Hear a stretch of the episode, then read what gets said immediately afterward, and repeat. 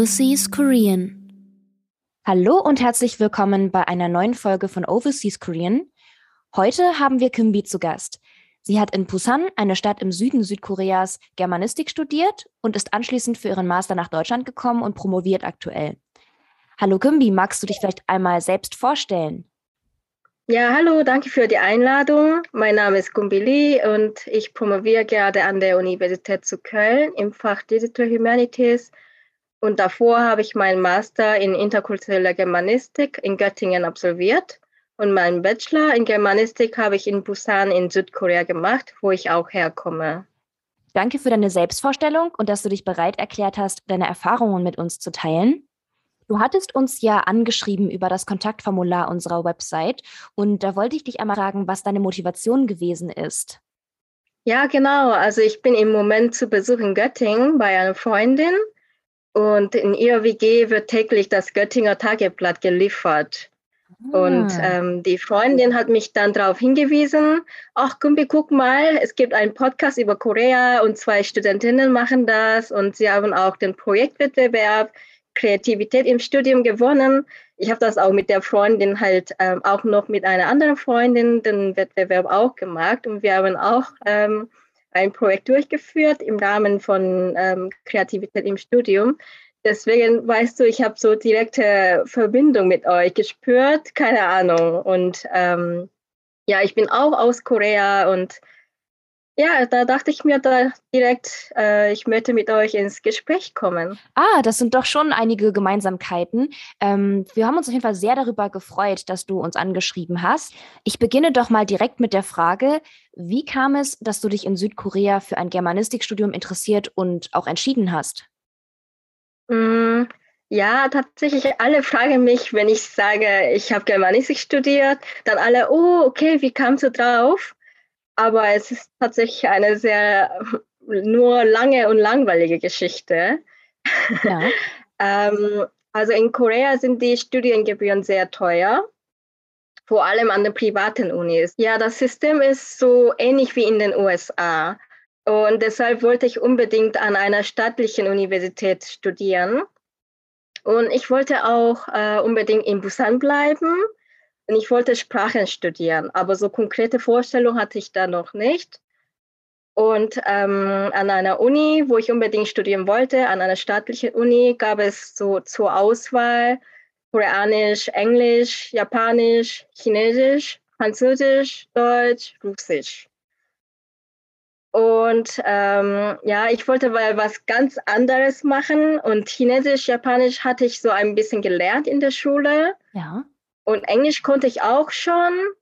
Deswegen war halt am Ende so Französisch und Deutsch und Russisch zur Auswahl. Mhm. Genau, da dachte ich, ähm, es gab Comicbuchserie, als ich Kind war, was halt sehr bekannt war. Das heißt Monara Ionara. Ins, ins Deutsche übersetze heißt das Ferne Länder und Nachbarländer. Und das ist so, ein Buch ist immer über ein Land. Ah. Das heißt, das erste Buch war über Niederlanden und das zweite Buch war über Frankreich und das dritte Buch war über Deutschland. Und keine Ahnung, ich habe mich halt daran erinnert und ähm, das dritte Buch, Lieblingsbuch. Mm, ich kann auch nicht genau sagen, warum, aber damals habe ich schon immer meiner Mama gesagt, Mama, ich will irgendwie unbedingt nach Deutschland gehen. Hm. Meine Mama hat immer gedacht, ach, was sagt sie da? Keine Ahnung. Und dann, ich weiß nicht, ich mochte halt ähm, die deutsche Geschichte. Also das fand ich sehr interessant mit dem Zweiten Weltkrieg und wie es das jetzt weiter verarbeitet wurde oder wird weiter. Und ähm, das soziale System, zum Beispiel halt, dass hier, dass man hier nicht ähm, die Studiengebühren bezahlen muss, nicht mehr. Ja. Und ja, all das fand ich sehr attraktiv als Kultur und als Land. Dann dachte ich, ja, dann studiere ich mal Deutsch und vielleicht damit kann ich auch mal nach Deutschland gehen. Ah. Das war die nur lange Geschichte, warum ich Germanistik studiert habe. Ja, das klingt, als ob es zumindest ein wenig zurückreicht zeitlich, also dass der Wunsch schon länger bestand, bevor du vor der Studienwahlfrage standest. Aber es ist ja auch so, dass nicht jeder oder jede, der oder die Germanistik studiert, zwangsläufig nach Deutschland für den Master zieht. Würdest du uns erzählen, wie es dazu kam, dass du dich für den interkulturellen Germanistik-Master konkret in Göttingen entschieden hast?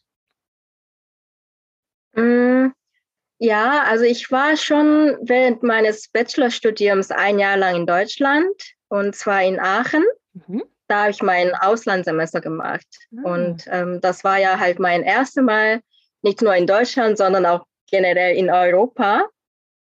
Und ähm, ja, die Zeit mochte ich total. Also ich habe die Zeit sehr genossen. Und am Ende meines äh, Auslandssemesters, da dachte ich, ja, ich will unbedingt nochmal nach Deutschland kommen und zwar nicht als Touristen, sondern wirklich nochmal zum Wohnen. Und ähm, da war ja noch nicht klar, was ich dann nach dem Bachelorabschluss machen wollte. Und genau, da dachte ich, ja, dann komme ich noch jetzt ähm, zum Master studieren. Hm. Und wie bist du konkret über den Master in Göttingen gestolpert? genau, wo ich mir dachte, okay, ich muss nach Deutschland kommen, mh, mm, da war im Endeffekt egal, welche Stadt. Mhm. Ich wollte halt nach Deutschland, aber ich hatte keine konkrete Vorstellung, in welche Stadt. Und dann habe ich halt mh, mm, lange Recherchearbeit angefangen, wo äh, man Germanistik studieren kann als Master. Und dann aus der Recherche habe ich dann entdeckt, dass in Göttingen kein Klassiker Germanistik. Also es gibt ja auch Klassiker Germanistik, aber dass es auch interkulturelle Germanistik gibt. Ah. Und dass es nicht mehr um diese Klassiker Goethe, Kafka oder sowas geht, sondern eher Interkulturalität, also interkulturelle Kommunikation und auch Mehrsprachigkeit, Fremdheit, Identität, also solche Themenpunkte, das halt für mich interessant waren, und ja, hat mich einfach direkt angesprochen. Das klingt auf jeden Fall nach einem sehr spannenden Master, der eben, wie du bereits sagtest, nicht nur Germanistik im Fokus hat, sondern auch andere Aspekte, vielleicht sogar der Kulturwissenschaft mit einbezieht, wenn mich jetzt nicht alles täuscht. Darüber hinaus habe ich ein paar Fragen an dich. Und zwar wolltest du ja nach Deutschland ziehen. Dementsprechend denke ich, dass die Entscheidung dir nicht sonderlich schwer gefallen ist. Und da wollte ich dich einmal fragen, wie kann man sich deine organisatorischen Vorbereitungen vorstellen? Ja, das war sehr anstrengend. ähm, also ich musste halt alle meine Zeugnisse in englischer Sprache oder in deutscher Sprache haben, aber das war nicht so schwierig. An fast allen Universitäten in Korea kann man die Zeugnisse in englischer Sprache bekommen. Aber das muss man dann nochmal beglaubigen lassen. Und das war halt der absolute Stress, mhm. weil ähm, ich glaube, also ich bin mir ziemlich sicher, dass das Wort Beglaubigung überhaupt allen koreanischen Menschen unbekannt äh, ähm, das macht man einfach nicht, weil in Korea werden alle Dokumente mit Serial Number ähm, erstellt äh, das heißt, also das Dokument kann nur halt diese besondere Nummer haben und alle anderen können halt diese Nummer gar nicht haben. Mhm. Und ähm, wenn man das überprüfen möchte, ob das Dokument verfälscht ist oder original ist, da kann man auf die Webseite gehen des Instituts, wo das ausgestellt wurde. Da kann man die Nummer eingeben und dann, genau, dann ist halt fertig. Aber also für die deutsche Unis oder keine Ahnung, musste man halt immer Dokumente halt beglaubigen lassen. Ja. Das heißt, dass nur in den deutschen Botschaften machen. Und die haben auch nur sehr eingeschränkte Öffnis, Öff und die haben nur eingeschränkte Öffnungszeiten und man kann super schwierig Termin kriegen.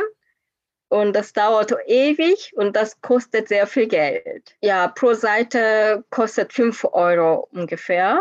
Mhm. Und genau, deswegen ja, hat sehr viel Zeit und Energie und Geld gekostet alles.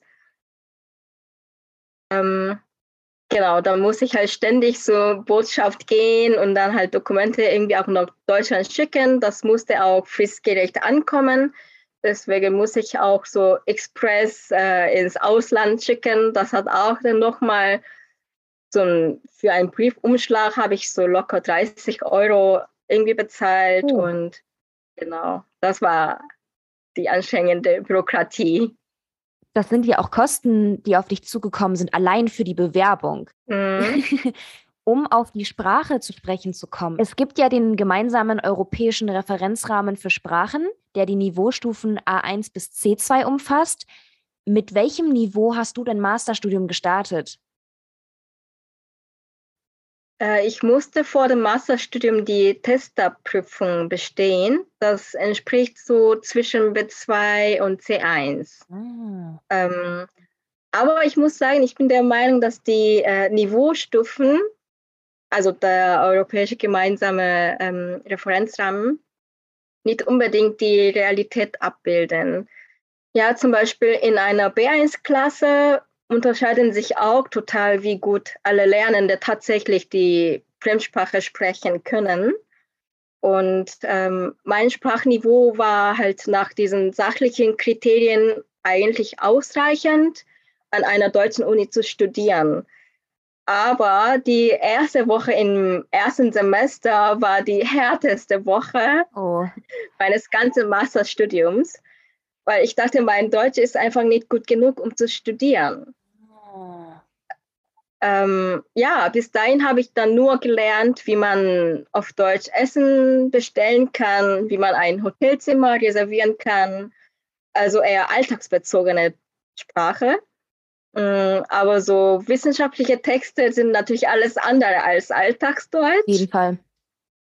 Und ja, für die Seminare muss ich halt die Texte lesen und ich konnte einfach die nicht verstehen. Also ich wusste nicht, wie ich das lesen soll überhaupt. Und ich kann ja nicht jede Wörter jetzt ähm, nachschlagen, okay, was heißt das und was heißt das. Und selbst dann konnte ich trotzdem nicht verstehen, was äh, die Person jetzt sagen wollte. Mhm.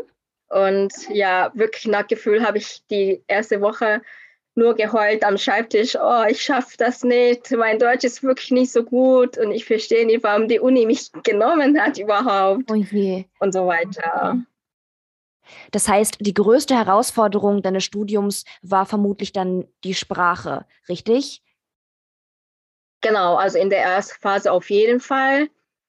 Und ähm, ich würde sagen, danach war er ähm, die Wissenschaftskultur, würde ich sagen weil ähm, in meinem Bachelor war es anders als hier in Deutschland. Zum Beispiel, man musste nicht so viel ähm, Gruppenarbeit machen. Mhm.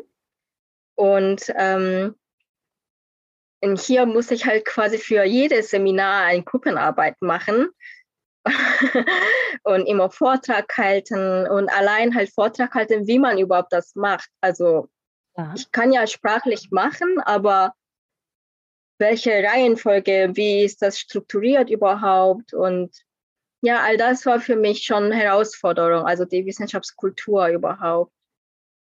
Ja, auf jeden Fall auch nachvollziehbar, wenn man in Betracht zieht, dass eben du ja in einem anderen Land studiert hast, also in einer anderen Sprache. Ähm, Finde ich auf jeden Fall sehr beeindruckend, dass du dich da so gut zurechtgefunden hast letztendlich. Ähm, und auch nicht aufgegeben hast. Weil ich könnte mir vorstellen, dass ich mich sehr aufgeschmissen gefühlt hätte. Und du hast ja letztendlich durchgehalten. Aktuell promovierst du ja an der Universität zu Köln. Wovon handelt dein bzw. euer Forschungsprojekt konkret? Mhm, in meinem Promotionsprojekt untersuche ich im Endeffekt das Wort Asien. Ah. Also das Wort Asien wird in der deutschen Sprache im Alltag sehr undifferenziert benutzt. Mhm. Zum Beispiel, man begegnet Restaurants mit japanischen und indischen und asiatischen Spezialitäten. Ja. Und ich frage mich jedes Mal, was heißt überhaupt asiatisch? Was heißt das überhaupt? Deswegen halt bin ich auf das Thema gestoßen und ähm, jetzt äh, untersuche ich halt exemplarisch die Begriffsverwendung Asiens in den Medien hm. in Bezug auf die Covid-Pandemie jetzt.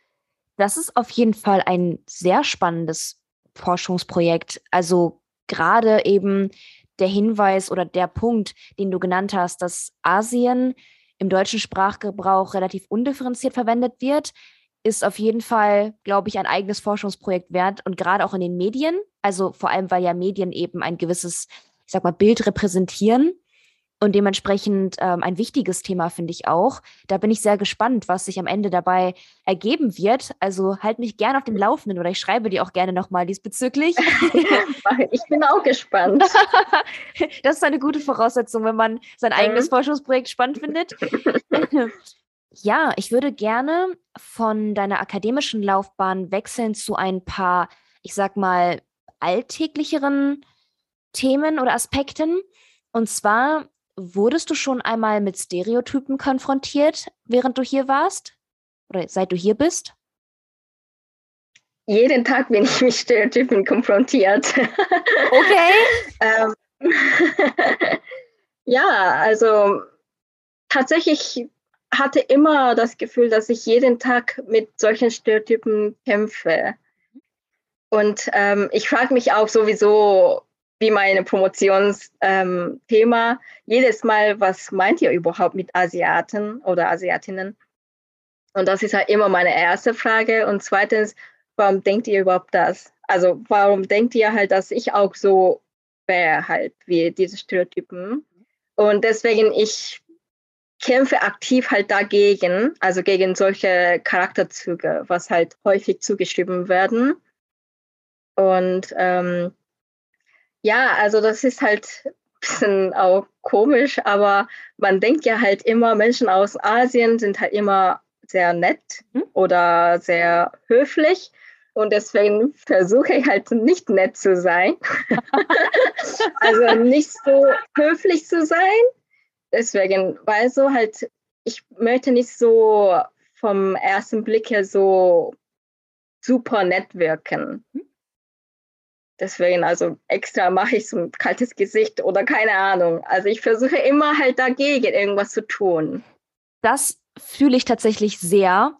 Also ich kann nachvollziehen, wieso du dich versuchst, aktiv gegen diese Stereotypen zu wehren.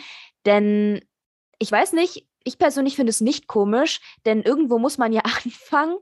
Aber ähm, ich mache es tatsächlich auch. Also in Form von Kleidung zum Beispiel, weil mir oft gesagt wird, oh, du bist Südkoreanerin, dann bist du ja sicherlich sehr fashionable. Mhm. Ich habe schon sehr oft gehört, dass ähm, Leute mir gesagt haben, du bist Südkoreanerin, du musst gut tanzen können wegen K-Pop. Ich bin absoluter Mumchi. Also Mumchi heißt auf Deutsch vermutlich sowas wie, ich weiß nicht, hast du eine 1 zu 1 Übersetzung dafür, für den Begriff Mumchi?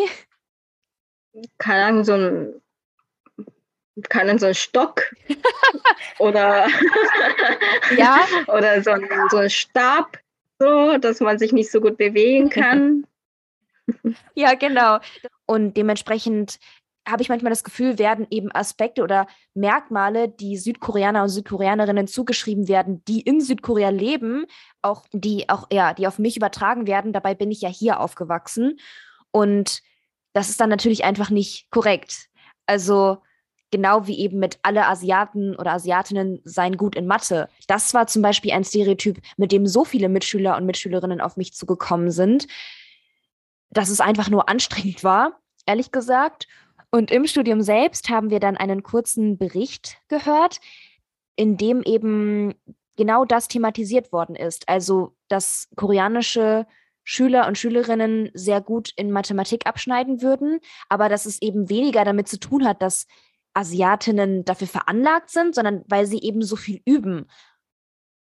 Also das gibt es bei uns, würde ich behaupten, in der Grundschule nicht so in der Form, denn es gibt eben Kinder, bei denen auffällig ist, dass sie gut mit Zahlen umgehen können und vielleicht Kinder, bei denen es jetzt nicht so ins Auge springt. Und ich würde behaupten, dass es in Korea anders gehandhabt wird. Also es gibt kein, du kannst nicht so gut rechnen, ja, dann ist Mathe halt nichts für dich, sondern es läuft halt darauf hinaus, dass man sagt, dann musst du halt ein bisschen mehr üben. Und ich glaube, das wird eben auch hier verkannt. mhm. Ja, also voll interessant. Also ich bin ja nicht hier aufgewachsen, aber trotzdem nervt mich halt, dass die Menschen hier halt mit solchen Stereotypen mich assoziieren. Mhm. Und ähm, Ja, also dieser Mathe-Thema auch genauso. Ich bin irgendwie auch zufällig gut in der Mathe, aber das hat nichts mit meiner Nationalität oder mit meinem Aussehen zu tun. Ja.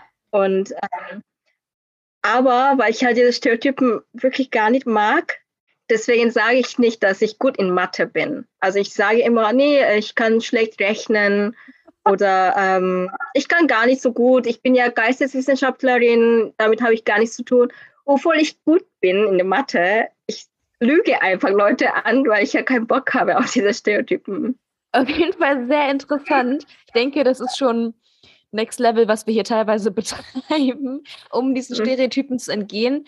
Aber ich denke, dass es vielleicht eine Anregung ist für Leute, die eben nicht so sensibilisiert dafür sind. Also, also es zeigt ja auch, dass eben versucht wird zu vereinfachen. Anstatt eine Person mhm. zu beobachten über die Zeit, wie sie sich verhält, in welchen Bereichen sie gut ist, ist es ein, okay, ich stülpe dir jetzt etwas über, was mir die Medien teilweise transportiert haben.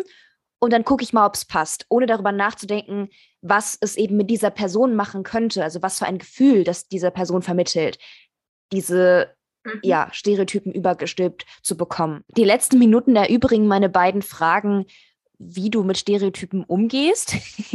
ich denke, das haben wir jetzt gut zusammengefasst.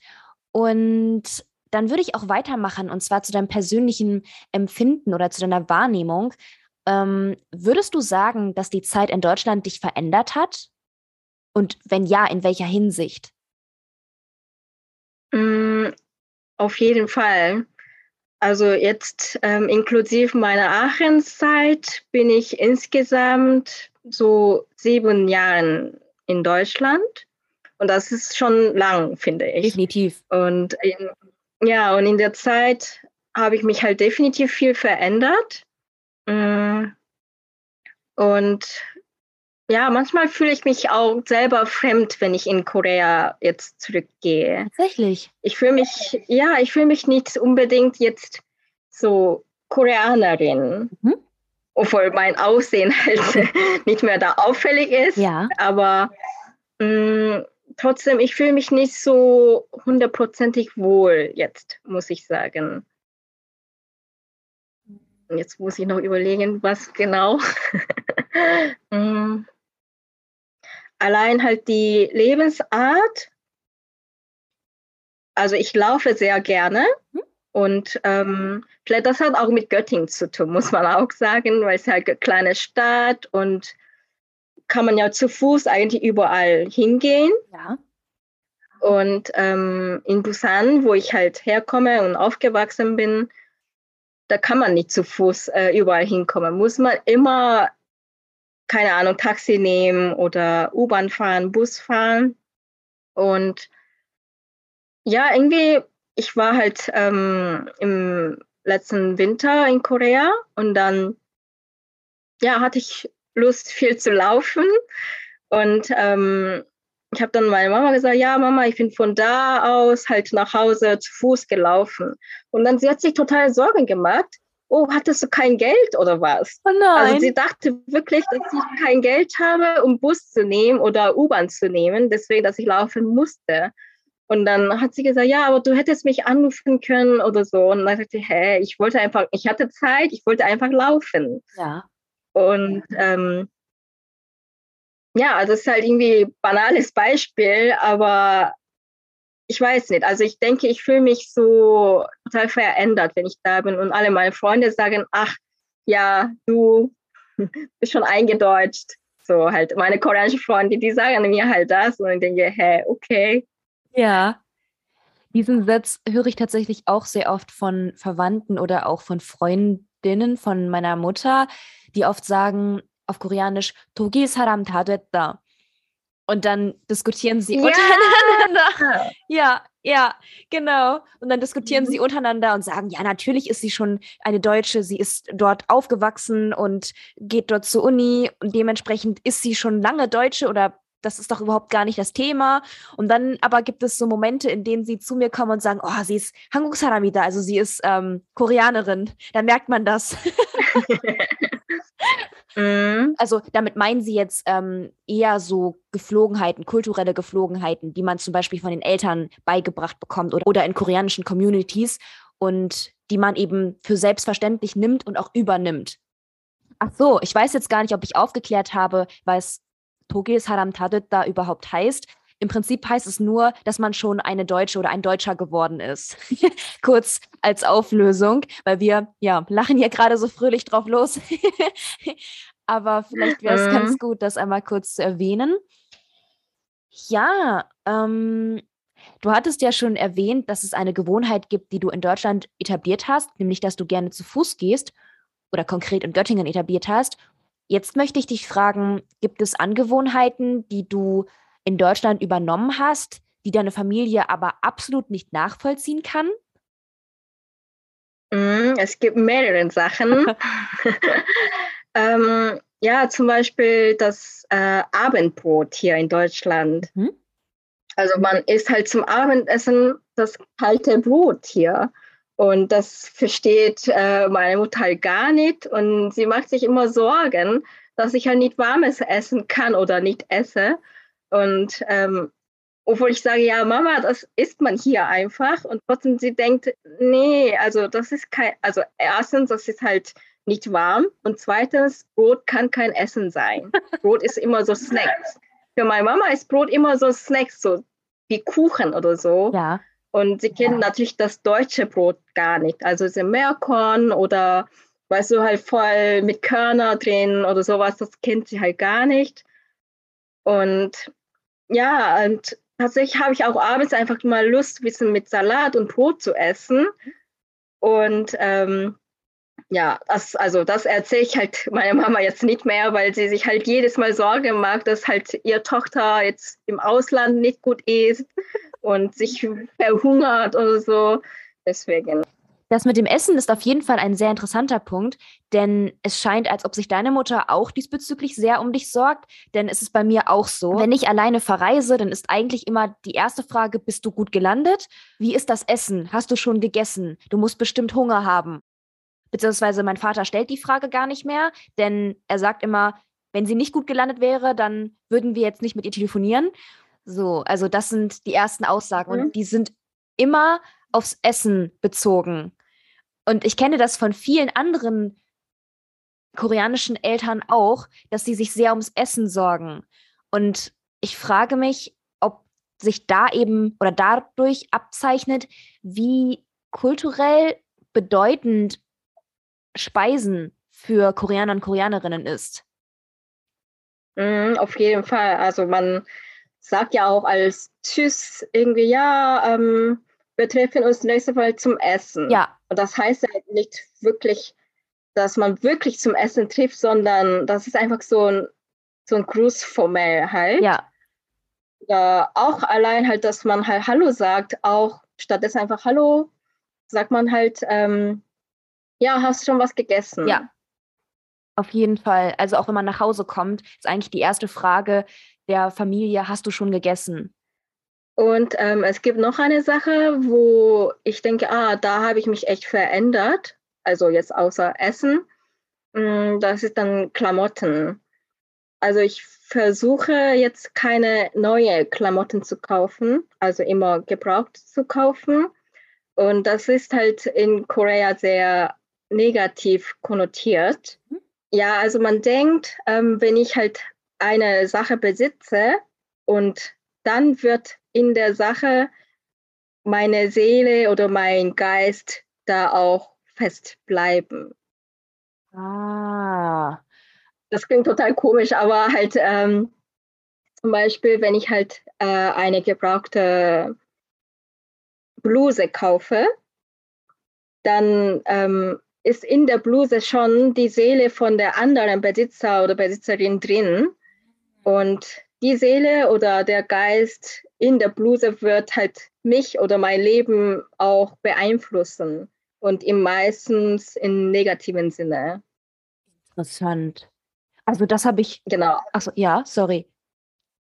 Ähm, ja, also ich glaube, ja, also ich glaube, dass halt wirklich nicht stimmt, in Anführungszeichen stimmt. Ähm, aber trotzdem, ja, meine Mama ist immer sehr skeptisch, halt solche gebrauchte Sachen zu kaufen oder zu übernehmen, vor allem von einer fremden Person. Ja, verstehe. Weil, weil man halt die Person gar nicht kennt und dann übernimmt die Sachen, in der angeblich die Seele von der Person auch drin steckt. Und ähm, genau, deswegen halt ähm, die Person, die fremde Person soll mein Leben oder mich nicht jetzt ähm, beeinflussen. Mhm. Und das ist ein neuer Gedankenansatz für mich tatsächlich. Ich habe Südkoreaner und Südkoreanerinnen auch so wahrgenommen, dass sie ungern gebrauchte Sachen kaufen oder übernehmen.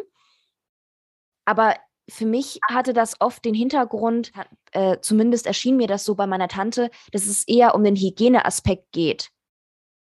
Und mhm. das, ja. das stimmt auch. Also erstens finden die Menschen aus irgendwelchem Grund die anderen Sachen von einer fremden Person nicht so hygienisch. Ja. Also, Klar kann man waschen, mhm. aber ich weiß nicht. Irgendwie, die denken halt, dass es nicht so hygienisch ist. Ja. Aber nicht nur das. Ja, also auf Koreanisch sagt man, glaube ich, mm, Dipdipehanda aber das ist sehr passendes Wort, aber kann man nicht übersetzen. Würde ich auch sagen, weil deswegen habe ich es auch gerade auf Koreanisch gesagt, weil es gibt einfach so Formulierungen, bei denen ich das Gefühl habe, egal wie ich versuche, sie zu übersetzen, es trifft es nicht oder es hat nicht zumindest den gleichen ähm, Wert, also wie es aufgenommen wird mhm. oder wie es im Kollektiv verstanden wird. Wie würdest du dann das äh, übersetzen? Ich denke, am ehesten trifft es vielleicht noch unangenehm fühlen, aber das ist mhm. es nicht. Also kann. Ja, unangenehm ja. klingt ein bisschen langweilig.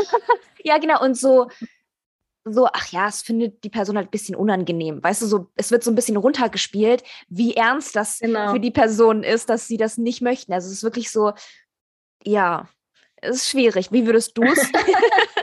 ich mache hier gerade Bewegung mit meinen Schultern, um das irgendwie ja zu veranschaulichen, aber mh, mm, wie würdest du es denn mhm. übersetzen?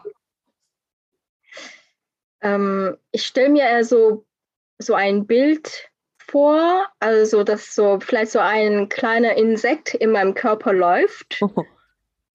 Ja. Und äh, ich fühle mich so unangenehm, so unwohl halt wegen diesem Insekt. Ja, ja, okay. Ja, das würde, glaube ich, besser beschreiben, was das Wort Dipdipa da eigentlich meint. Ja, mhm. doch, definitiv. Also es klingt jetzt erstmal extrem, aber ich denke, das trifft es deutlich besser. Ja. Mir fällt gerade auf, dass ich vergessen habe, in dieser Folge das Ende einzuläuten. Deswegen ist es in dieser Folge ein wenig abrupt. Ich möchte mich bei dir bedanken, Kimbi, für deine Zeit und das Teilen deiner Erfahrungen. Mir hat das Gespräch richtig Spaß gemacht heute und fand es auch sehr amüsant, wie du mit Stereotypen umgehst und auch insgesamt ähm, mit deiner Familie, zum Beispiel mit dem Abendbrot. Und möchte mich ja, wie gesagt, nochmal bei dir bedanken dafür und hoffentlich bis bald. Ja, danke für die Zeit auch. Mir hat auch auf jeden Fall so viel Spaß gemacht. Und ich möchte mich ähm, bei Linda bedanken. Die hat mir tatsächlich auf ähm, den Artikel über Overseas Korean von Göttingen Tageblatt hingewiesen. Und durch sie konnte ich dann euch auch kennenlernen und ja, hier meine Geschichte erzählen. Sehr schön. Dann auch ein Dank an Linda, sonst hätten wir das vermutlich gar nicht äh, hier heute aufnehmen können. Genau. Sehr cool. Und ja, dann bis bald. Bis bald. Tschüss. Tschüss.